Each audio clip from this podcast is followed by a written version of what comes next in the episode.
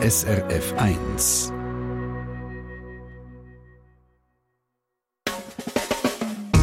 Deine Mundart auf SRF 1. Noch zwei Tage geht es bis Weihnachten und die Frage ist, wie feiert ihr?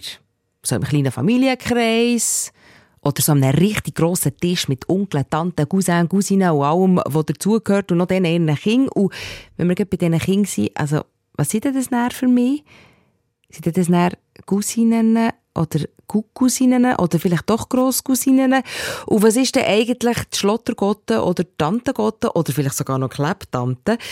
Ja, je weiter raus, dass die Familie angeschaut wird, desto komplizierter wird es mit den Verwandtschaftsbezeichnungen. Besonders, weil die sich regional auch noch so ein bisschen unterscheiden und weil sie sich auch im Laufe der Zeit langsam aber sicher verändern. Das ist natürlich ein gefundenes Fressen für unsere Mundart-Redaktion. Der Markus Gasser und Nadia Zollinger besprechen alte und neue Familienbezeichnungen. Ich bin Oma Loni. Du? Nein, nicht ich. Sonja, das schreibt sie auf Facebook. Habe ich schon gewusst.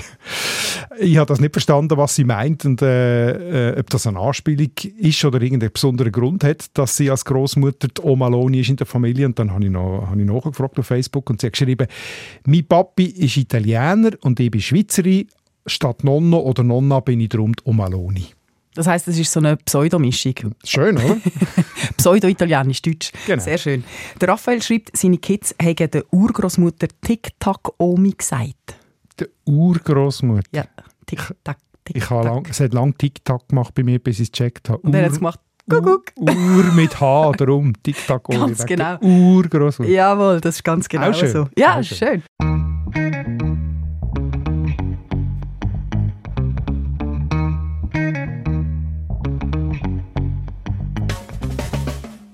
Aber die meisten Leute haben uns ja jetzt nicht die privaten Kosenamen geschickt, sondern Bezeichnungen für Verwandtschaften, also Und- Beziehungen in der Familie. Und warum haben wir das wissen? Warum? Ja, wir haben es an Weihnachten aufgehängt, oder? Genau. Das ist die Zeit, wo man die Familie trifft, ob man will oder nicht. die Kernfamilie oder ein die größere Familie, also mit Tanten, Cousinen, Onkeln, Anhängen, Schnick, Schnack, Dudelsack. Vetter, Ja, alles, Mumme. Basen. Hey. genau. Und es, es ist schnell kompliziert. Und zwar nicht nur bei den Festessen, dass alle zufrieden sind, sondern auch, wie man jetzt wem sagt. Und warum das gewisse Begriffe noch da sind und warum gewisse nicht mehr. Ich glaube, wir müssen loslegen, sonst werden wir nicht fertig bis zu der Weihnachten. Ich würde auch sagen, und los. Ja. Hinter Hanses Heiris Haus huschen 100 Hasen. Auf der anderen Seite flex der freshe Du mit fettem Karren. Viele finden, unsere schöne Mundart ist am Go. Aber lots of people können den ganzen Trouble nicht verstehen. Beide dünn sich anzünden, abfuhren, abmuxeln. Die Mundart ist am Abserblen, kannst sie ins Grab leeren. Beide haben jetzt Beef, shooten verbale Gunbullets. Was ist jetzt der Grund da? Es ist deine Mundart. Deine Mundart. Mit Nadia Zollinger und Markus Gasser. Ich würde sagen, wir fangen ganz vorne an. Beim Oberhaupt, beim Vater. Ja, Ja. Ist das aus dem latinischen Pater? gute Überlegung. Aber falsch. nicht, es ist einfach nicht aus dem Latinisch abgeleitet, das haben wir ja schon oft gehabt, oder? Deutsche Wörter aus dem Latinischen. In dem Fall ist es so, dass Vater und Pater die gleiche Wurzel haben im Indogermanischen. Pater ist das dort in dieser Urspruch gesehen. Und darum, weil es so weit zurückgeht und eine so grosse Gemeinsamkeit hat, tönt es auch in ganz vielen Sprachen ganz ähnlich. Also in den germanischen Sprachen Englisch Vater, in den skandinavischen Sprachen Far, Isländisch Födur. Und äh, in den latinischen Sprachen ist es äh, latinisch Pater, Spanisch Padre, Italienisch äh, auch Padre, Französisch Père. Die haben das P behalten. Das ist ein schönes Beispiel, um zu zeigen, die germanische Lautverschiebung von P zu F, etwa im ersten Jahrtausend vor Christus. Oder? Darum ist es in den germanischen Sprachen zu F, Vater, Vater geworden und in der latinischen ist es immer noch das P geblieben.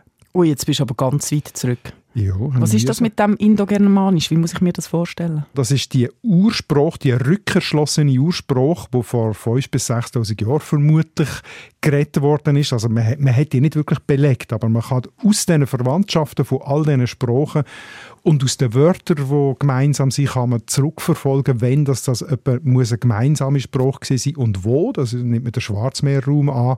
Und aus deren Ursprung heraus sind dann alle die Sprachfamilien und Einzelsprachen geworden zwischen Indien und Germanien. Darum sagt man Indogermanisch, heute sagt man Indoeuropäisch. Also die Sprachen zwischen Indien und Europa, wo nicht alle, aber die meisten so eben die Verwandtschaft haben. Darum übrigens interessanterweise gibt es auch Verwandtschaften mit dem Persischen, wo man ja würde denken, das ist jetzt eine völlig andere Sprache, aber Persisch heißt der Vater auch Beder und äh, ähnlich, ja. Bruder Barader und Mutter Mader. Also da hört man auch noch die gemeinsame Wurzel. Du meinst, ich könnte das fast, wenn ich jetzt würde. ja, vielleicht. Würdest du vielleicht das eine oder andere Wort verstehen? Unter anderem Mutter wahrscheinlich. Yeah. Weil ich nehme an, das ist jetzt auch so ein indogermanisches Urwort. Jawohl, das? das? ist das rückgeschlossene Mater, also Pater Mater, das wird wirklich fast noch wie heute, oder? Äh, dann German, also Latinisch Mater, das ist schon ganz noch noch und im, im Germanischen ist das Moder geworden, äh, Mittelhochdeutsch im Mittelalter Mutter, Englisch Mother, also da sieht man auch, die, dass das wirklich alles sehr, ganz ähnlich auch bei Bruder, Tochter, Schwester, das sind alles also Urwörter. Jetzt aber nochmal schnell zum Vater, weil dort gibt es ja auch noch das Wort Ätti. Ist das auch eine Ableitung von Vater? Wieder nein. Es ist ein eigenes Wort, äh, parallel zu Vater entstanden. Also schon im Althochdeutschen, in der, einer der allerältesten Übersetzungen vom Vater Unser aus dem frühen Mittelalter, die von da mit... Unser. Fast. Atta unser du in Himinam. Aber Vater ich bin mega nöch. Ja, ja, ja, klar. Und At oder Atta ist die Koseform für Vater Atti. Und das ist jetzt so ein Wort, das man heute würde sagen, typisch Bern, oder? Mhm. Der hätte gesagt, aber im ersten Band vom Idiotikon 1881 ist das eigentlich noch praktisch für die ganze Deutschschweiz belegt in verschiedenen Formen. Der Atto, der Etter, der Ätti oder Tretti. Aber heute ist das, glaube ich, wirklich, also ich kenne es einmal nicht mehr aus der Nordwestschweiz. Ja, aber ich sage zum Beispiel meinem Großvater ja auch Täteli oder Tätti. Und das kommt Sicher. wahrscheinlich vom Gleichen, ja? Ja, Grossetti, ja. Grossat, Grossetti. Ist halt auch Bernbiet, muss ja. ich sagen. Und Papi, Mami, von wo kommt das? Das sind ganz der Pappe, wenn man es passt. Ja, ja. Oder meine Innerschweizer Verwandtschaft, der Baba, haben sie immer gesagt. Aber das ist wirklich jünger, also jünger, relativ jünger, oder? Seit dem 17. Jahrhundert aus dem Französischen äh, reingekommen. Papa, Mama, Zuerst nur in den Vornehmenkreis, also nur an den fürstlichen Höfen ist das gekommen, als neue, äh, so ein vornehmere Wörter. Und dann langsam ist das auch in bürgerliche Kreis eingedrungen, so im Laufe des 18. und 19. Jahrhunderts. Ganz ähnlich wie mit Onkel, Tante, Cousin, ich glaube, da kommen wir dann noch dazu. Ich habe es schon angesprochen mit meinem Dati. Ähm, das ist ja der Grosspapi oder der Grossvater. Mich würde noch interessieren, wieso das gross heißt. Hat das wegen dem grossen Alter zu tun? Könnte mir denken, gell, es hat mehr mit der Entfernung zu tun. Also es ist eine ah, grosse Entfernung. Ja, ja so. warum kann man sich das so merken? Weil, ja. Auch das ist eigentlich eher jung. Einfach nicht ein germanisches Lehnwort, dass man die Mutter von der Mutter mit grosse Mutter bezeichnet. Äh, Im Französischen Grand-mère, im Englischen Grandmother, also es ist eine parallele Entwicklung, aber überall eigentlich eher jünger. Äh, die alte Bezeichnung im Deutschen ist eigentlich der Ano für den Großvater oder die Ahne für die Großmutter. Aus dem ist das Wort Ahne geworden, oder, wo mhm. wir heute für Vorfahrt brauchen. In den Mundarten ist daraus der Eni geworden, die Ahne. Ich weiß nicht, ob du das schon gehört mhm. hast. Also in der Ostschweiz ist das noch sehr verbreitet, der Eni oder der Äni oder der Neni.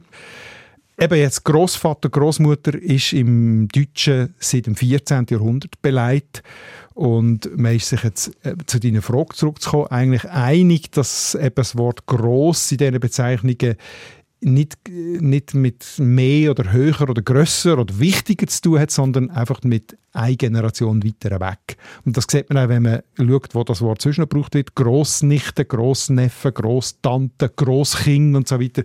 Das heißt einfach eine Stufe weiter raus. Grosse Entfernung. Bleiben wir gerade dort. Gutes Stichwort. Tante, Onkel, Cousine und Cousin. Mhm. Das klingt für meine Ohren sehr französisch. Ist es so, genau. C'est comme ça, kurz, kurz angesprochen vorhin. Ist auch vergleichsweise jung, äh, in dem Fall noch ein bisschen jünger als das mit dem Gross. Äh, so Erstbeleg Onkel, Tante, Cousin, Cousine und so aus einem, ist in einem Wörterbuch von 1703, habe ich gelesen. Also es ist ganz ähnlich, wie wir es vorhin bei Papa und Mama hatten. Also zuerst in den vornehmen Kreisen, wo Französisch sowieso ja geredet haben, oder, die mhm. Adligen. Und dann nach und nach haben das die bürgerlichen Kreise äh, auch übernommen. Und heute äh, Mama, Papa sagt man ja überall und Onkel, Tante sagt man überall. Also im Laufe des 18., 19. Jahrhunderts haben sich dann die durchgesetzt. Aber man muss ja vorher auch schon Begriff haben, bevor das gekommen ist. Natürlich hat man das gehabt. Ältere deutsche Begriff, das ist eben der äh, Onkel ist der Vetter gewesen, oder der Öhi, Öchi, Oheim kennt man vielleicht noch, und Tante ist die Base oder die Mume. Wieso hast du jetzt immer zwei Begriffe? Sind das synonym? Nicht ganz synonym. Man hat eben früher noch unterschieden zwischen äh, mütterlicherseits oder väterlicherseits. Also die Schwester vom Vater ist die Base und die Schwester von der Mutter die Mume. Clever. Man kann unterscheiden. Gleich, Clever. gleich äh, beim Onkel, oder? Das ist der Bruder vom Vater, ist eben der Vetter und der Bruder von der Mutter ist der Öchi oder Oheim. Und äh, ja, das hat sich dann mit der Zeit äh, verschoben, wie wir ja wissen, oder? Äh, nicht nur hin zu Onkel und Tante vereinfacht, sondern auch der Begriff Oheim ist zeitweise synonym zu Onkel geworden, also mhm. jede Art von Onkel. Heute ist es eigentlich verschwunden, der Öchi, der Oheim, höchstens noch der Alpöhi von Heidi kennt man also. Dann das Wort Vetter hat sich äh, ausdehnt auch auf Cousin. Also der Vetter konnte der Onkel oder der Cousin sein und dann sogar jede Art von ein entfernten Verwandten. Darum sagt man auch Vetterli-Wirtschaft. Mhm, wenn man irgendwie über drei Miststöcke verwandt ist. Ja, genau, ganz genau. Äh, so der ganze Clan, oder? Ist so, wenn man die Clan-Begünstigung ist Vetterli-Wirtschaft.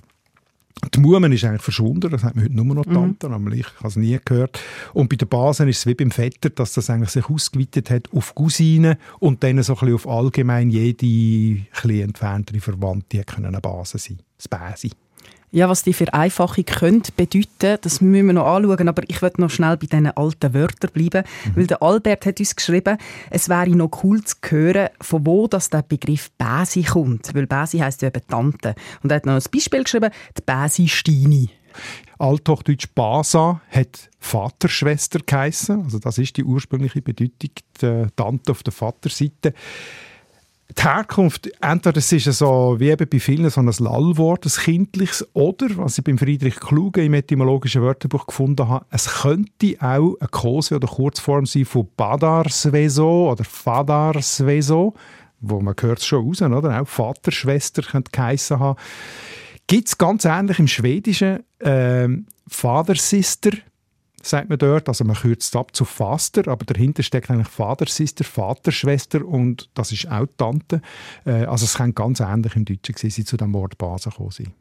Das heißt so im 17. bis 19. Jahrhundert haben wir immer noch zwei Wörter gehabt und haben das ganz genau ausdifferenziert und nachher ist es nach nach verschwunden, weil es einfach ein hohes Chaos hat. Ja, es ist ja in, zuerst in den vornehmen Kreis und dann langsam in, in, in alle Gesellschaftsschichten gekommen, die neuen Wörter. Darum ist es äh, nicht unbedingt ein Benennungschaos gewesen, sondern es ist auch ein soziales Unterscheidungszeichen gewesen. Also wer Papa, Wenn man jemand ist, he? Onkel, mhm. Cousin gesagt hat, ah. gehört zu den besseren Schichten. Mhm. Im, Im Band 1 vom Idiotikon steht bei Onkel, das ist eben das neue französische Wort, als Bedeutung, dass sie der Oheim, und zwar in den sogenannten gebildeten Kreisen statt der volkstümlichen Öchi oder Vetter. Also volkstümlich sind nur die Alten gewesen, und Onkel ist das Neue gewesen. Heute ist ja das nicht mehr so, oder? Heute ist das wirklich ersetzt, aber das ist nicht immer so gewesen. Heute sind wir alle Vornamen. Jo. jo. Gehen wir doch gerade einen Schritt weiter und zwar zu einem ganz wichtigen Ämtli, nämlich Gotte und Götti. Das ist für mich so etwas typisch Schweizerisches, oder? Weil auf Deutsch heisst es ja Pate oder Patin. Also die Sache ist nicht typisch schweizerisch, aber das Wort. Das oder? Wort, ja. ja. Das meine ich. Auch nicht ganz typisch schweizerisch. Also äh, es ja. hat schon im Althochdeutsch, also hat eine gemeinsame Wurzel, also in, im ganzen deutschen Sprachraum Goda oder Gode. Und bleiben ist es auch noch zum Beispiel im Bayerischen, die kennen auch noch die Gote oder der, der Gotel. Gotel. Ah, Gotel. Aber es ist äh, schon sehr typisch Götti, Gotti oder Gotte ist schon sehr typisch für das Schweizerische heute. Von wo kommt es? Entweder kommt es aus dem alten Nordischen, Gode, und gotisch Gudian, das bedeutet Priester, also so halt eine, äh, eine höher gestellte Person, oder, in einem übertragenen Sinn. Oder es ist eine Kurzform von Gottvater, kennt man noch in diesem Englischen, Godfather, oder, der Pate. Äh, also es tönt so, wie wenn es von Gott käme. Es ist offenbar verwandt mit dem Wort Gott, aber nicht direkt abgeleitet aus dem Wort Gott. Also, aber es steht ja ein bisschen für jemanden, der über einem steht und die schützende Hand über einem hat vielleicht, oder? Äh, ich bin auch so einer. Das ist ja die Funktion. ich bin auch Gott. Bist auch Gott? ja. Bist auch Götti? Siehst du jetzt? Ich bin sogar zweifacher Götti. Ah, Glückwunsch. Du bist eins voraus. Hast ja noch Zeit. Ja, genau. Es gibt aber auch noch so Mundart-Varianten und ich habe sogar, jetzt haben wir, einen Ton haben wir doch noch tatsächlich. Man erkennt ihn gerade, ich glaube, man muss nicht sagen, wer es ist. Was Holz hat von Zipfelkappe? Jetzt ist, glaub deine Tante Gott einer Maria eingefallen gegangen. Oh, das fehlt dir gerade noch. Hilfe, ich bin begraben. Natürlich ist es deine Tante Gott. Komm schnell, Röbi. Holt mich raus, ich kann nicht mehr schnaufen. Da sind wir ja schon, du armes Tante Gott. Es tut uns Schüli leid. Was ist auch passiert? Was? Tante Gotteli ist Ja, Tante Gotteli, wenn man es dann noch kleiner macht, ist es noch lustiger. Ja, genau. Was ist denn die Tante Gotte? Also es ist einfach eine Doppelbezeichnung eigentlich. Genau das, was es sagt, dass sie ist sowohl Gotte wie Tante. Äh, belegt ist es auch äh, in der alten Form als Basgotten oder Bäsigotten, oder? Das alte Wort für Tante. Oder auch Gottenbäsi. Und es gibt auch die... die- Gottenbäsi. Gottenbäsi, nicht Gottenbäse. Und es gibt auch die männliche Variante, der Vettergötti oder der Götti-Vetter. Jetzt, was du sagst, ich bin im Fall auch Tante Gotte. Das ist... Ja, ist ein schöner Begriff. Ich glaube, ich tue jetzt die Weihnachtskärtchen gerade so unterschreiben. Tante Gotte Nadia. Das klingt mega gut, nicht? Ja. Ah, schön. Ich habe noch etwas ganz anderes gelesen und da habe ich nicht gewusst, was es ist. Schlottergotte. Das Mhm. hat uns Martina geschrieben. Schlottergötti oder Schlottergotti für den Partner von den Göttis und Gottis. Also der Anhang. Ist das Ja. korrekt? Also, das kann man so verstehen. Die ursprüngliche Bedeutung ist ein bisschen anders. Ursprünglich hat das Wort Schlottergotte die Nebengotten oder Ersatzgotten gemeint. Also die, die die Gotte bei der Taufe begleitet und ihr hilft. Zum Beispiel hat sie das Kind aus dem Pfarrhaus geholt äh, für die Taufe und hat sich dann mm, beim Taufstein neben die Gotte gestellt. Also hat so gewisse... Also Assistenz? eine Assistenz, kann man sagen. Assistenzgott? Im zweiten Band vom Schweizerischen Idiotikon von 1887 steht als äh, Erläuterung, die Schlottergotte muss das Kind in die Kirche tragen und hat die Anwartschaft darauf, des nächsten Kindes Patin zu werden. Jetzt tun es weniger wie eine Assistenz, sondern mehr wie eine Ersatzbank. ja, von denen eingewechselt wird, oder? Das ist ja beides. Genau. Sie hat Ja, ja. kleine Funktionen, sie hilft ähm, und hat aber auch noch die Aussicht, dann nachher Gotti zu werden. Ja, also auf der Ersatzbank hast du ja nachher auch die Möglichkeit, Stammspieler zu werden. Ja. Von dem her passt der Begriff «Sidefin», würde ich sagen. Jetzt aber, warum schlottert sie denn? Also hat die kalt? Nein, es ist nicht Zittern gemeint, aber, aber auch nicht Schlottern im Sinn von Plampen, oder? Also wenn man zu grosse Kleider hat, die Schlottern haben Mhm. ja auch. Sondern da ist wirklich zudienen gemeint, begleiten, mitmachen, oder? Mhm. Ich muss im Vieri Gotte sein und das Handeli darf kann schlottern. Das ist ein Beleg aus dem Idiotikon. Und das heisst, das Handeli kommt nicht frieren und kann, kann zittern, sondern kann helfen, kann begleiten. Warum dass das äh, Schlottern heisst und was es mit dem Schlottern Zittern zu tut, ist nicht so ganz klar im, im deutschen Wörterbuch von der Brüder Grimm steht. Es könnte damit zu tun haben, dass, dass eben die Schlottergotte nicht eigentlich zu der Handlung beiträgt, äh, sondern so ein bisschen mitbaumelt, ein bisschen dranhängt. Also in dem Sinn wirklich ein bisschen wie das Schlottern von grossen Kleidern oder so ein bisschen als Anhängsel. Dann passt es aber gleich nicht so schlecht für die Partner. Die sind ja auch so ein bisschen angehängt. Ja, kann Finde ich nicht so sagen. schlecht. Übrigens, Andrea sagt dem Fressgotte und Fressgötti. Was sagst du zu diesem Begriff? Das ist das Gleiche, habe ich auch gefunden, belegt im Idiotikon. Ich habe selber noch nie gehört, dass man Fressgotte sagt. Äh, bedeutet das Gleiche, aber ein bisschen abwertender, oder? Es bezieht Ah, sich mit darauf... Bewertung. Ja. Mit Bewertung, Ja. genau. Es ist, es ist Ersatzgotte mit Negativbewertung. Nein, es ist nicht bösartig, aber sie ist so benannt, weil sie eben am Taufessen, am Festessen überall dabei ist, aber die Pflichten der Gotte nicht hat. Also ist sie einfach die Fressgotte. Ui, dann hoffe ich aber, dass ich eine Tantengotte bin, die sich nicht verhalten wie eine Fressgotte. kommt darauf an, wie viele Geschenke du machst. Das wären dann deine Pflichten. Ich gang. Es gibt noch eine Variante Trempelgotte für das. Ich kommt das von Trampen, Trampelpfad. Ja, auch sehr schön im Idiotikon beschrieben, von Trempeln, welches in einigermaßen spöttischer Weise das Hinterhergehen bezeichnen kann. Also eben der Anhängsel, Sie trottet so hinterher. trottet hinterher. Ja, nein. Und dann habe ich noch gefunden, äh, im Zü- Raum Zürich offenbar hat es Vizegotten gegeben. Also die Vizegotten, das versteht man. Ja, wie Vizepräsident. Genau. Das passt für mich. Alles stellvertretende Gotte. Da sieht man auch, wie wichtig dass das Amt muss gewesen sein oder? Wenn es erstens immer eine Vizegotte gegeben hat und zweitens so viele verschiedene Namen dafür. Deine Mundart. Jetzt haben wir so ganz spezifische Begriffe angeschaut. Ich würde jetzt aber gerne mal ein bisschen rauszoomen. Ich habe mich nämlich gefragt, wie funktioniert das in anderen Kulturen? Ich habe ja immer so ein bisschen das Gefühl, unser System ist auf der ganzen Welt verbreitet. Aber wahrscheinlich gibt es noch ein paar andere. Wahrscheinlich schon. wie ist denn das bei anderen Kulturen? Ich habe das Gefühl, Familie ist wahrscheinlich ein Kernthema. Da wird es überall irgendein System geben, die Leute zu benennen, oder? Ja, klar. Also das leuchtet ja unmittelbar ein. Die Menschen leben immer in Gruppen zusammen und das mhm. sind ja meistens eben irgendeine Art familiäre Gruppe. Das ist auch ethnologisch gut erforscht. Ich bin mhm. da nicht ein Spezialist, aber ich habe mich ein bisschen schlau gemacht. Äh, Louis Henry Morgan, ein amerikanischer Anthropologe, schon im 19. Jahrhundert hat das sehr genau untersucht und so Verwandtschaftsschemata gemacht, also so Typen oder System von mhm. Verwandtschafts Bezeichnungen. Und die verschiedenen Modelle unterscheiden sich halt eben im Wesentlichen darin, wie detailliert dass sie die Verhältnisse abbilden. Also wie stark sie differenzieren zwischen Geschlechtern, zwischen eben Vaterseite, Mutterseite, Entfernungsgrad mhm. sozusagen von der Verwandten oder auch Altersverhältnis. Und das Einfachste, was er Ja, fangen wir mit dem Einfachsten. ist vielleicht gut. was er notiert, nennt er Hawaiian Kinship, also hawaiianische Verwandtschaft. Mhm. Und dort gibt es eben nur sehr wenige Differenzierungen. Da werden zum Beispiel Onkel und Tante gleich benannt wie Mutter und Vater. Wirklich? Also die Mutter ist Makwahini und die Schwester von der Mutter, die Tante, ist auch Makwahini. Und die Schwester ist Kaikuana und die Cousine ist auch Kaikuana. Also da wird gar kein Unterschied gemacht. Das ist noch heftig. Dann hätte ich ja vier Mütter und einen Vater. Das wäre ja bei uns überhaupt nicht vorstellbar. Aber gibt es denn Systeme, die noch differenzierter sind als unseres? Ja, das ist also jetzt ich würde sagen, einfach. unseres ist so ein bisschen in der Mitte von diesen verschiedenen Systemen. Ja. Im Mittelfeld, genau. Gut, Schweizer ist ausgewogen. Bei Morgan ist äh, eines der komplexeren Sudanese Kinship, also die sudanesische Verwandtschaft, mhm. die ist viel differenzierter als unser. Also einerseits unterscheiden die, wie bei uns früher, Onkel und Tante mütterlicherseits und Onkel und Tante väterlicherseits. Mhm. Aber sie unterscheiden dann zum Beispiel, jetzt muss ich es gut schauen, ich es äh, verständlich kann sagen bei Cousinen, ob sie Töchter von einer Tante mütterlicherseits mhm. oder Söhne von einem Onkel mütterlicherseits sind. Also es gibt je ein eigenes Wort. Mhm.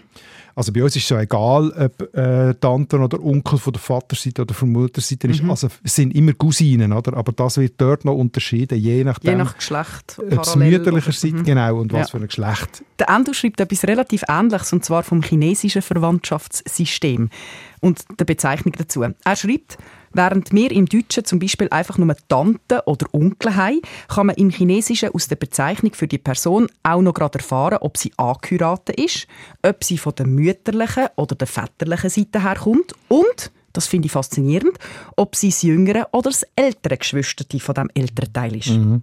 Das ist eben praktisch, wenn man eine grosse Familie hat. Dann kann man das Ganze ohne viel Wort erklären. Und natürlich gibt es dann auch noch Wörter für jüngere oder ältere Geschwister, Großmütter und Väter, mütterlicher und väterlicherseits und so weiter. Also, wenn man in China mit der Familie kommuniziert, muss man den Kopf schon ein bisschen parat haben. Ja, mir schwirrt schon der Kopf. Also ich habe da auch so ein Schema gefunden, äh, wo das beispielhaft steht. Also da ist äh, vom Ich ausgehend geschaut, der Vater, der Baba mhm. und dann der jüngere Onkel, also der jüngere Bruder vom Vater ist der Shuju und der ältere ist der Bobo. Also da wird zwischen dem Alter von den Onkeln unterschieden. Mhm. Und dann äh, der ältere Cousin ist Dang Xiong und der jüngere Cousin ist Dang Mei. Also behaftet mich nicht auf die Aussprache, äh, ungefähr so würde ich es lesen. Also einfach zum, zum zeigen, da hat es für je... Ich habe auch noch ein bisschen recherchiert, warum das, das so ist. Es ist ja noch interessant. Es ist tabu, innerhalb von der Familie eine ältere Person mit ihrem Vornamen anzureden. Und darum muss ja den Verwandtschaftsbegriff kennen, damit du die Person kannst anreden kannst. Also mhm. das steckt dahinter. Es ist zwar tatsächlich so in der heutigen Praxis, dass das, die ganze Komplexität häufig nicht mehr gebraucht wird oder nicht äh, gebraucht wird. Also wenn jemand einem vertraut ist, dann wird das vereinfacht. So habe ich gelesen. Was sagt denn so ein System aus über die Gesellschaft? Also je komplexer oder je einfacher das, das ist? Da muss man vorsichtig sein, weil man muss ja die Gesellschaften dann letztlich kennen, um wirklich eine Aussage mhm. zu machen. Aber man kann sicher sagen, es wird das sprachlich ausdifferenziert, was auch wichtig ist und eine große Rolle im Sozialen spielt. Mhm. Oder? Also übertragen heißt das ein sehr ausdifferenziertes System von Verwandtschaftsbezeichnungen, wie zum Beispiel das Chinesische, zeigt darauf, dass es eine stark hierarchisierte Gesellschaft Mhm. ist, also wo Prestige, Macht oder eben Erbe, Besitz wichtig sind oder wo Geschlechterverhältnisse auch klar geregelt sind, wie, wie es bei uns ja war. Oder? Das Erbrecht war ein männliches Erbrecht lang und äh, vielleicht hat sich das eben auch abbildet äh, drin, dass mütterlicherseits und väterlicherseits unterschieden worden sind, um das klar können, mm, schon im Namen sozusagen sagen, wo die väterliche Linie ist und wo die mütterliche Linie ist. Das heisst, Hawaii hat sehr eine flache Hierarchie. so davon kann man ausgehen, eben ohne die hawaiianische Gesellschaftsstruktur zu kennen, kann man sagen, in einer hierarchiearmen Kultur, wo Kinder in einer Großfamilie gemeinschaftlich aufgezogen werden und vielleicht Besitz und Vererbung nicht gleich wichtig ist, ist weniger Bedarf, das alles zu unterscheiden. Und das heisst, wir bewegen uns immer wie mehr Richtung Hawaii. Ja, klar. Also so kulturell, musikalisch und auch von der Temperatur bekanntlich. Äh, ich habe jetzt mehr vom Familiensystem Benamsungsgedings gemeint. Ja. äh, es gibt noch beim Morgan äh, Eskimo Kinship, würden wir jetzt heute vielleicht Inuit Verwandtschaft sagen, ja. sagen, wo Onkel und Tante benennen, aber ohne Unterscheidung mütterlich-väterlich. Das heißt, das wären wir. So wie wir heute, oder? Mhm. Und äh, Cousinen und Cousins benennen, aber undifferenziert, also nicht, woher sie kommen. Also früher mehr Sudanesisch, wo mhm. man noch väterliche und mütterliche mhm. Onkel und Tante unterschieden haben, und heute eher, was habe ich gesagt, Inuit. Das heisst, die Geschlechterunterschiede sind bei uns weniger wichtig geworden? Das kann man schon sagen, oder? Wir leben heute in, in Kleinfamilien, in Kernfamilien. Das Erbrecht ist äh, gerecht. So hoffe ich doch. Also er, studiert, ich würde mal gerecht, hinter dran. nicht mehr geschlechterdifferenziert und so weiter. Genau. Äh, toll ist übrigens noch das schwedische System, das ich vorhin kurz vorbeikommen, das muss ich noch ganz kurz erwähnen. Erzähl. Weil, weil das ganz extrem ausdifferenziert ist. Grundlage, Doppelpunkt, mhm. Mutter ist Mur, Vater mhm. ist Fahr, Bruder Brur, Schwester Sister. Und mit diesen mhm. vier kannst du jetzt alle Verwandtschaftsverhältnisse, soweit ich das gesehen habe, zusammensetzen. Zusammensetzen, Zusammensetzspiel. Ah, also Großmutter von der Mutterseite ist Murmur, die Muttermutter. Mhm. Großmutter von der Vaterseite ist Farmur, Vatermutter. Völlig logisch. Onkel von der Mutterseite ist Murbrur, der Mutterbruder und so weiter. Oder Tante von der Mutterseite ist Moster, das ist dann abgekürzt für Mur-Sister. Mhm. Und da kannst du dann durchdeklinieren, oder? Brurstotter Totter. Mhm. Was ist das? Ähm, was jetzt? Grossnichte. Bruder, Tochter, Tochter. Du bist jetzt aber hure schnell gewesen. Ja, aber es ist auch, ja, schau jetzt, du hast mir gesagt, gross ist eins weiter außen. Ich habe jetzt so, vor meinem inneren Auge habe ich so ein System, verstehst du? Okay. So Kästchen. Du bist sehr visuell, ja. Eigentlich nicht, nur mit Kästchen. Also, es ist sehr interessant, weil es ein sehr ein ausdifferenziertes System ist, aber ganz einfach verständlich, weil es eben durchsichtig formuliert ist, oder? Also, du kannst es äh, ableiten aus den einzelnen Wörtern, die es zusammengesetzt ist. Ich finde es äh, recht grossartig und ich muss schon noch zugeben, ich habe kurz an Eier gedacht beim Dotter. Aber es ist auch ein bisschen langweilig sprachlich. Also, man hat ja keine kreativen Eigennamen mehr für das Konstrukt, sondern man setzt es einfach zusammen. Es ist noch ja. lustig, aber es ist dann auch schnell erschöpft, wenn ja. man es verstanden hat. Das stimmt, das stimmt. Ja. Darum würde ich sagen, gehen wir nochmal zu diesen schönen Verwandtschaftsbezeichnungen, die vielleicht ein bisschen jünger sind, oder? Weil wir haben nämlich auch gefragt, und es ist wieder viel gekommen aus unserer Hörerschaft. Zum Beispiel schreibt die Hertha, der Ehemann von meiner Schwägerin heißt Schwibschwager und die Ehefrau vom Schwager heißt Schwibschwägerin. Mhm. Ist das korrekt? Mhm. Sind die ein bisschen besoffen? also das ist jetzt nicht eine jüngere Bezeichnung im Fall. Ah, nicht? Schwibschwager ist Ich habe es noch nie gehört, für mich Aha. ist es neu. Nein, nein, das Brandneu. Ist halt, also, Schwibschwager ist eigentlich, wie Hertha richtig sagt, Schwager vom Ehepartner oder vom Bruder oder von der Schwester. Weil Schwager im eigentlichen Sinn ist nur der Angeheiratete von einem Geschwister von mir. Also Mhm. der Mann von meiner Schwester ist der Schwager. Aber der Mann von der, der Anhang. Schwester von meiner Frau ist schon eins weiter raus, oder? Und das ist dann der Schwibschwager. So. Und woher kommt das Wort? Schwipp? Ja. Aha, du hast gemeint wegen beschwipst. Ja, ich- ja. Nein, Schwi- das ist Schwi- Schwippen in der Bedeutung von schief sein. Eben doch. Und schief sie nicht wegen dem Alkohol, sondern in einem Aha. übertragenen Sinn. Es ist eben nicht der richtige Schwager. Es ist wieder wie vorhin Ein bei. Gross Mhm. und bei Fress und bei Schlotter. Oder? Es zeigt ähm, nicht, nicht das Eigentliche, sondern äh, ein bisschen, eins, ein bisschen weiter weg. Oder äh, ein bisschen Nicht schön im ein Lot. uneigentlich. Ja, ja schön schön. Okay. Aber es gibt ja schon noch so ein bisschen jüngere Bezeichnungen für die Patchwork-Familie, wie man das nennt. Zum Beispiel das Älter. Das ist jetzt wirklich- Älter? Das Älter. Also für einen älteren Teil? Ja. Hast du das schon mal gehört? Ja, sicher. Ich, ich habe mich Eltern gefragt, Ja. damit man nicht muss Vater, Mutter sagen Ja, und weil Oh das ja zum Welt, Teil... wohin gehst du? Nein, weil ja zum Teil gleichgeschlechtliche Paare dann nicht mehr Mutter, Aha. Vater sind, dann ist das älter unter Umständen. Okay, ja, ich habe ein bisschen ein altes Hirn. Gut, nein, das leuchtet überein. Oder Co-Mutter, Mhm. oder? Halbbruder, Halbschwester, das gibt es auch schon lange. Ja. Oder Brother from another mother oder Sister from another mister. Das finde ich sehr schön. Ausnahmsweise finde ich das schön, auch wenn es Englisch ist. Das hat Humor. Ja, aber es hat so einen schönen Reim auch Sister noch. from another mister. Genau. Ich finde es toll. Das zeigt halt auch oder, die veränderten Familienmodelle und Lebensweisen, wie du es vorhin gesagt hast, oder? das gleichgeschlechtliche Eltern und so weiter, das verlangt halt eben auch nach neuen Wörtern. Und das ist ja auch schön, das ist noch, noch nicht so gefestigt, Mhm. da gibt es auch noch mehr Kreativität, wo, wo möglich ist. Ich gebe noch nicht auf mit Kreativität. Ich wollte jetzt einfach noch einen Begriff. Bringen, wo du noch nicht kennst. Also, die Yolanda ist meine Hoffnung. In unserer Familie wird das Wort gegenschwer gebraucht. So die Erklärung. Also, die Eltern von der Schwiegertochter sind das Gegenschwer zu ihr als Schwiegereltern. Ja, aber die Eltern von der Schwiegertochter, Nein, aus ihrer Perspektive. Schau, du musst dir vorstellen, also, deine Kinder heiraten, oder? Und dann haben die ja auch Eltern, die Kinder, also Partner. ich bin ja die Eltern von diesen Kindern. Ja, aber wie sagst du jetzt den Eltern vom Partner von der Tochter? Mhm. Warum nicht gegenschwer? Voilà, jetzt habe Also ich sch- aber. Eigentlich Schwiegereltern, aber du hast recht. Nein, Eigentlich ist das sind nicht deine Schwiegereltern. Perspektive Schwiegereltern geht nur von Ja. unseren Kindern und äh, Aus deiner Perspektive, Ja. wie die denn heißen. Gegenschwer. Ja. Ist das gekauft? Nehmen wir. ich finde es eben toll. Also es kommt darauf an, das kannst du vielleicht nicht bei allen brauchen, je nachdem. Warum? Ja, wenn jetzt jemand horizontally challenged ist und der dann gegenschwer sagst, kommt es vielleicht in den falschen Hals. Komische Bilder hast du im Kopf. Aber gut, ich habe noch einen anderen. Das ist ein schönes Wort. Von der Jeanette.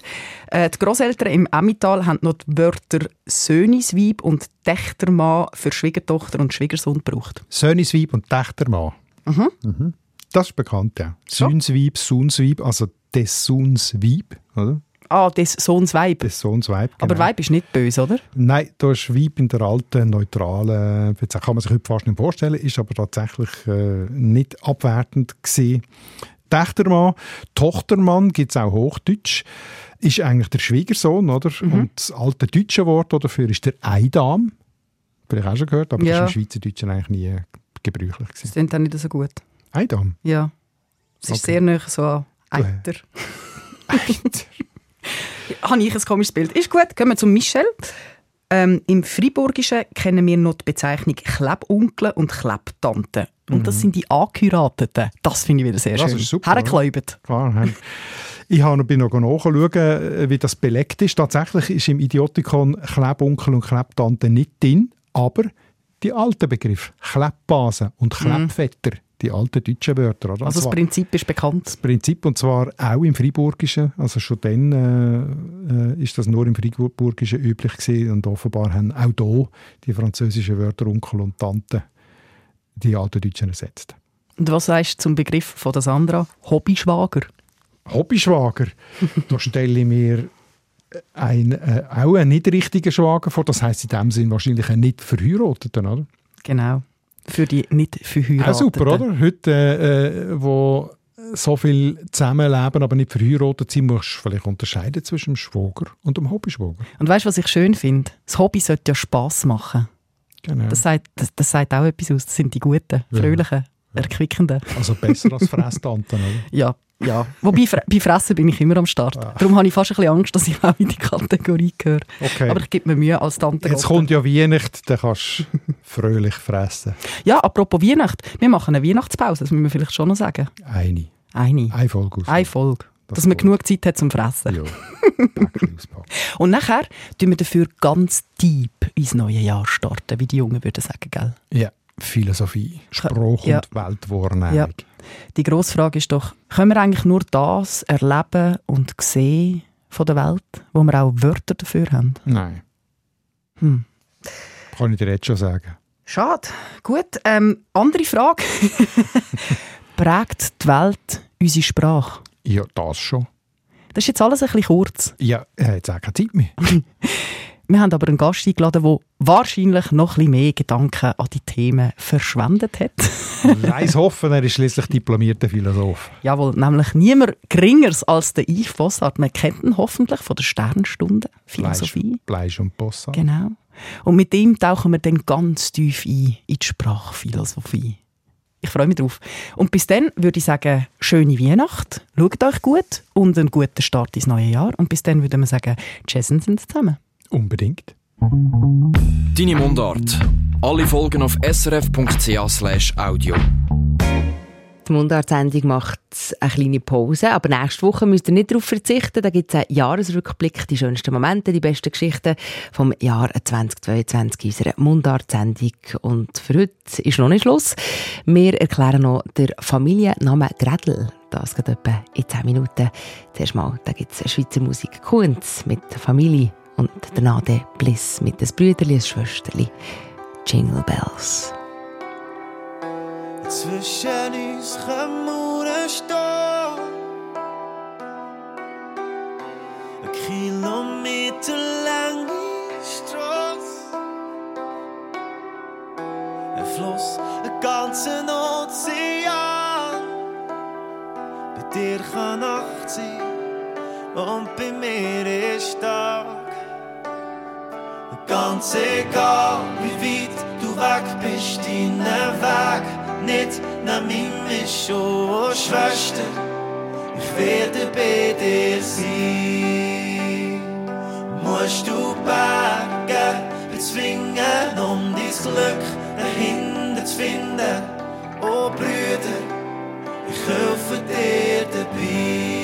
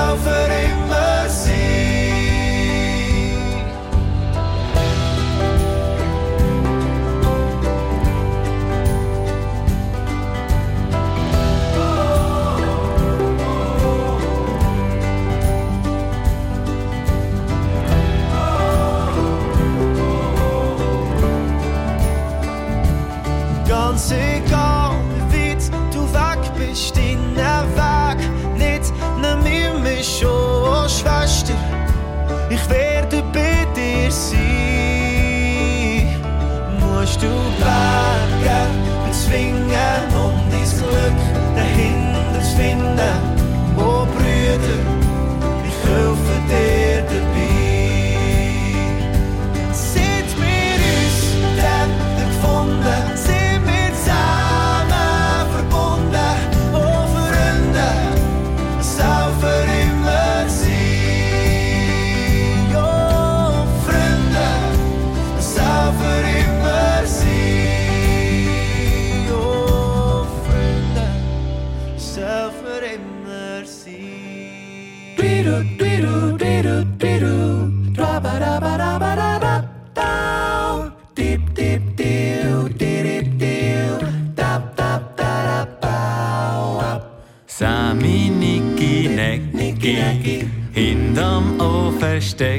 stecki und es ist wie verflucht. Es gibt niemand, wo mich sucht. Spiel einmal Ping im Garten, bin ich nur aufs Bon am Warten. Ich kann's drehen, bügen, wie ich will und ciao fällt mir der Sepp. Es Brüderli, es Schwesterli oder beides miteinander. Das kann doch nicht so schwierig sein, oder ist das zu viel verlangt? Er will nur es Brüderli, es Schwesterli, wenn's gut kommt, sogar zwei. Liebe Sammy Klaus, das ist mein Wunsch, denn wär ich nicht so allein. Dam, dam. Bin dann nicht fertig, gell? Es gibt noch so viele Sachen, wo ich nicht mehr allein müsst machen.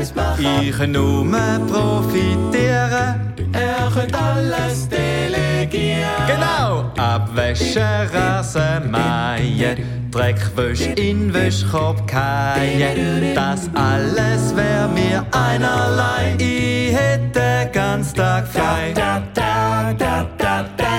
Es Brüderli, es Schwesterli oder beides miteinander. Das kann doch nicht so schwierig sein, oder ist das zu viel verlangt? Drum nochmal es Brüderli, es Schwesterli, wenn's gut kommt, sogar zwei. Sami Klaus, das ist mein Wunsch, denn wär ich nicht so allein. Es Brüderli, es Schwesterli, warum ist denn das so schwer?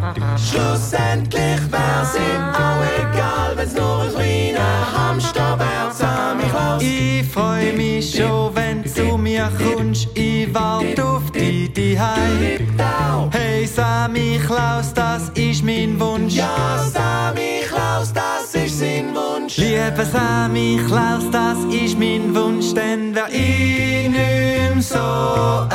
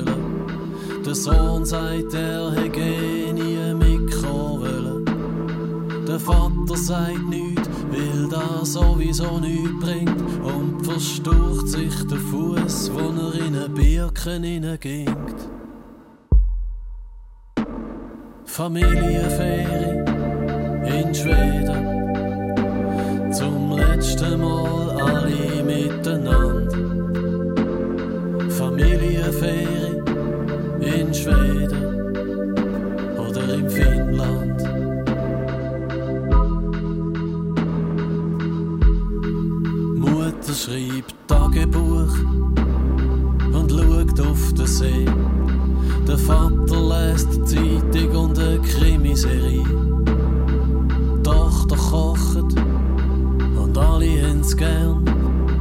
Schwedische Rezept hat sie extra gelernt. Der Sohn schreibt Gedicht, wo noch niemandem zeigt. In den meisten ist er tot oder tut sich leid. Er schaut der Dorfjugend zu beim Minigolf spielen. Er schämt sich für sein Englisch und für seine Brille. Die geile Tochter von der Vermieterin blonde Haar. Sie sich im See. Stellt er sich vor, es sind angenehme Nächte in seiner Fantasie, aber ein Sommertag im Norden geht ewig nicht vorbei. Familienferie in Schweden. Zum letzten Mal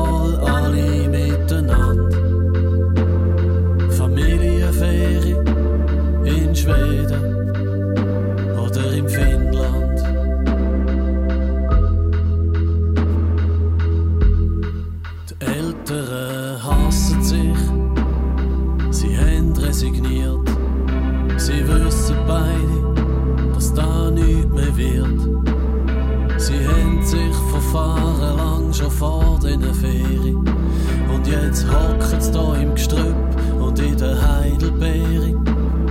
Der Sohn sagt, er hätte nie wollen. Und die Mutter sagt, wir hätten auf der Hauptstraße bleiben sollen. Aber nein, der Vater sei ein sturer Bock. Der ginket in eine Birke mit seinem Birkenstock. Der Sohn muss lachen, das erste Mal seit Wochen. Sagt, es ist nicht lustig, sich den Fuß zu verstauchen. Sie hofft, dass alles wie früher noch wird. Und der Sohn hofft, dass alles explodiert. Familienferie in Schweden.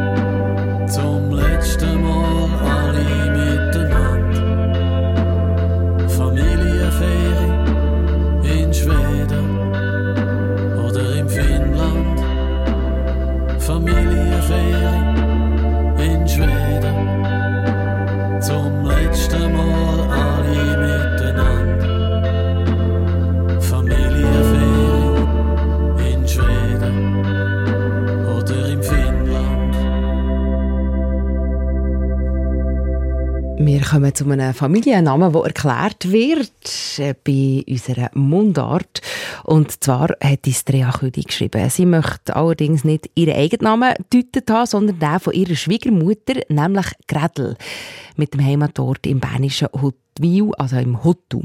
Hans Bickel vom Schweizerischen Idiotikon hat zu diesem Namen recherchiert und spannend herausgefunden.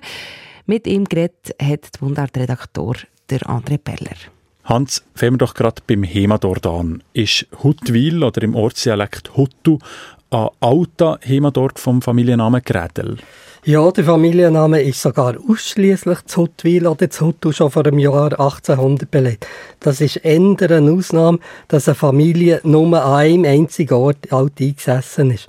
Wenn man bedenkt, dass Familiennamen nicht selten schon bis aufs 14. Jahrhundert zurückgehen, Mhm. dann sind doch bis zum Jahr 1800 meistens ein paar Familienmitglieder zumindest in die umliegenden Gemeinden gezogen und dort ansässig geworden. Wieso ist denn das bei Grädels nicht passiert? Ja, da kann ich nur spekulieren. Wir können ja nicht Familiengeschichten aufschaffen, das wäre viel zu aufwendig. Wir müssen uns im Wesentlichen auf die sprachliche Seite den Namen konzentrieren. Was man aber doch kann sagen ist, dass natürlich früher Familiennamen nicht unbedingt so fix wie heute äh, waren, sondern dass eine Familie auch mal einen anderen Namen hat können bekommen. Es könnte also sein, dass der Name Gretel nicht schon bis ins 14. Jahrhundert äh, zurückgeht, sondern erst später mit der, äh, erst später dieser Familie ist gegeben worden. Aber immerhin finde ich eben doch in der Rechtsquelle vom Emmental schon 1541 einen Peter Gretel in Huttwil, also doch schon ziemlich alt. Mhm. Könnte es denn auch sein, dass Grädels einfach nie ausgewandert sind, weil es nicht zu Huttu so gut gefallen hat? Ja, das kann man äh, sich natürlich schon auch vorstellen, aber vielleicht hat es auch mit einer kleinen Zahl Nachkommen zu. Es gibt ja immer wieder, äh, dass eine Familie äh, klein geblieben ist, während sich andere stark vermehrt haben und in andere Gemeinden ausbreitet, äh, sich ausbreitet haben. Im letzten Jahrhundert sind die sind dann gleich noch äh, vier weitere Heimatorte für die Familie Gredel dazugekommen, unter anderem Basel und Zürich. Ein Teil von ihnen ist also schon noch auf den Geschmack vom Auswandern. Aber äh, zahlreich sind Gredel so heute nicht. Es gibt nur etwa 400 Personen in der Schweiz, die so heissen. Gut, soviel zu der Verbreitung von Grädels. Aber Der Rea König wollte ja vor allem wissen, was der Name Gretel bedeutet. Mir kommt da jetzt gerade gar keine Spur in Sinn. Hast du etwas herausgefunden, Hans?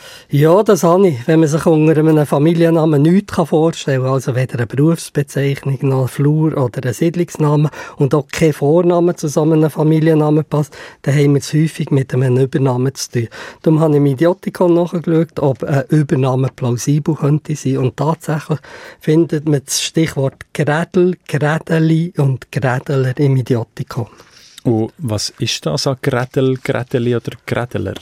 Ein Gretel ist im Berndeutschen eher neutral die Bezeichnung für ein Mädchen, in der Verkleinerungsform aber auch für einen Schwächling. Und Gredeler ist ein Spottname für einen kindlichen Mann, der sich gern mit Kleinigkeiten befasst. Der erste Gredel ist also sicher nicht gerade ein Kraftprotz sondern eher ein Bringemann. Also nicht gerade schmeichelhaft, der Übername, der zum Familiennamen gekommen ist? Ja, nein, Übernahmen sind in den meisten Fällen eher ein bisschen abwertend. Die lieben Mitmenschen die sich ja gerne ein bisschen auf die Schwachpunkte von einer Person, von einem Mitmensch konzentrieren. Aber wie bei allen Familiennamen gilt auch, gilt auch hier, die wörtliche Bedeutung von einem Namen bezieht sich ja nur auf einen allerersten Namensträger. Mhm. Mit den Nachkommen, die diesen Namen geehrt haben, hat das ja überhaupt nichts zu tun. Hans Bückel vom Schweizerischen Idiotikon, der uns also der Familiennamen Gredel erklärt hat. Das war es von der heutigen Mundart-Sendung. Redaktion Markus Gasser, Nadia Zollinger und André Perler. Musikredaktion Sophie Gut. Mein Name ist Monika Buser. Deine Mundart. Alles über Dialekt. Jetzt auf srf1.ch.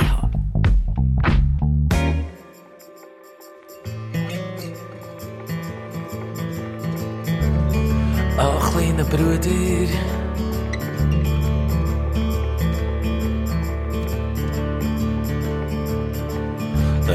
Herzige Keib.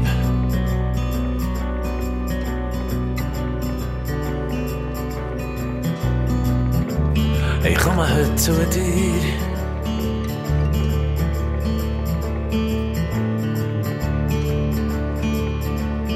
Tu dir etwas leid.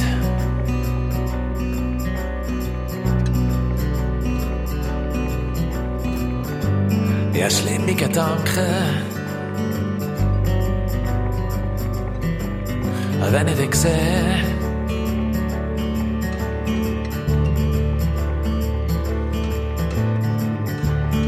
Oh, kleiner Bruder.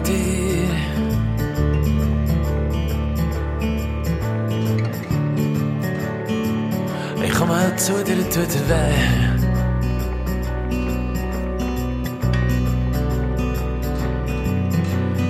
Träum, träum, träum.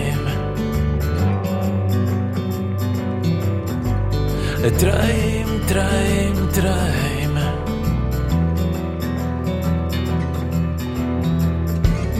Oh, kleiner Bruder.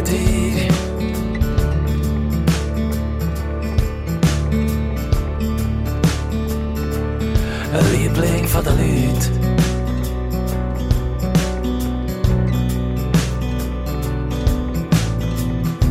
Es ist alles noch dran.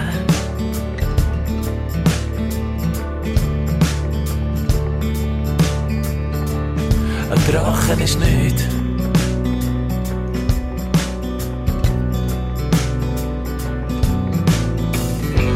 Und die paar und Bühlen.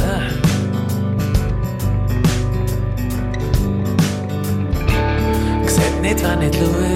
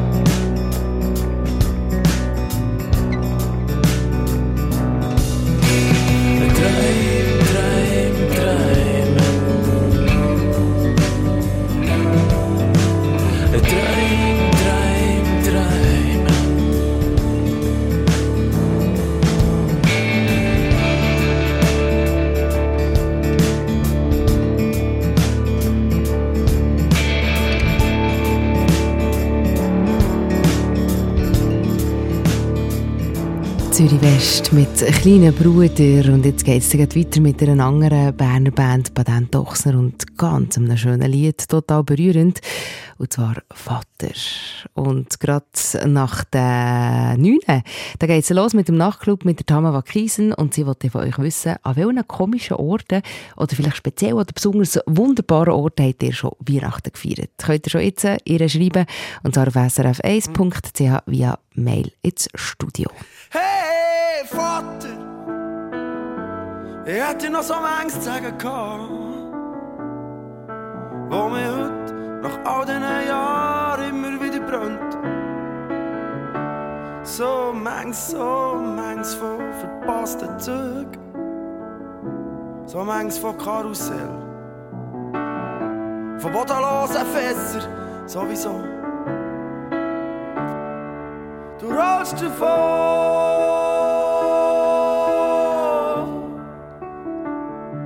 Du rollst mir davon.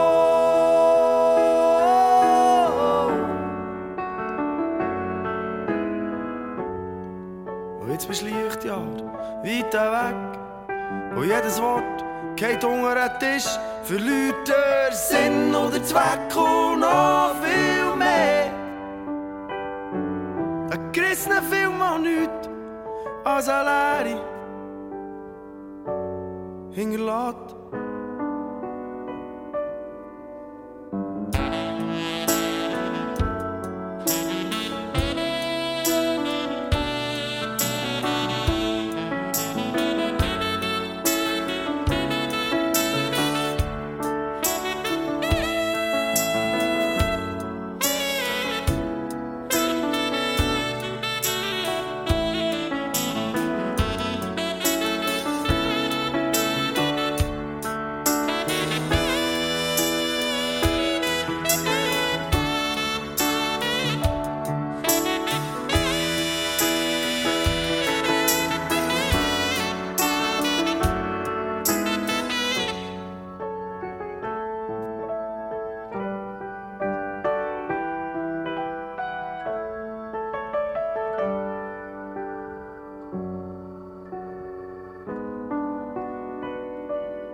Hey Vater,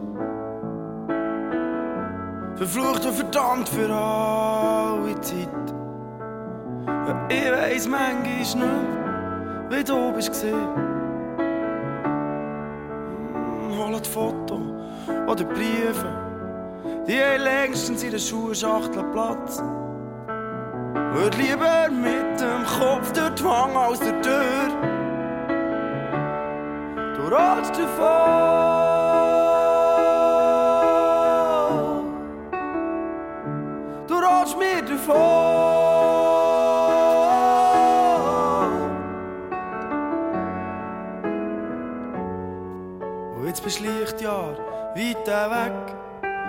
Jedes Wort geht unter den Tisch, verliert der Sinn und Eine Sendung von SRF1. Mehr Informationen und Podcasts auf srf1.ch.